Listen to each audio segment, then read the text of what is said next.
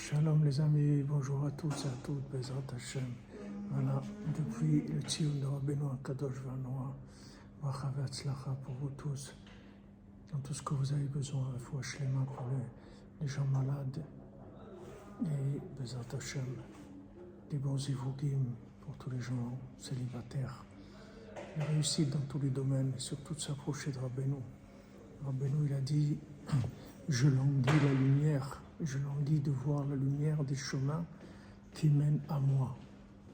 On voit qu'aujourd'hui le chemin est plus long. C'est vrai que ça prend beaucoup plus de temps que ce que ça prenait avant. Et Rabbeinu, avec ça, il fait des réparations extraordinaires, au Hachem. Donc euh, il ne faut pas hésiter. Au Hachem, la route, elle est tranquille, elle est longue, mais c'est fait que pour réparer des choses. Que tout soit facile tout que dans la miséricorde de notre. Atzlacha Rabba, excellente journée.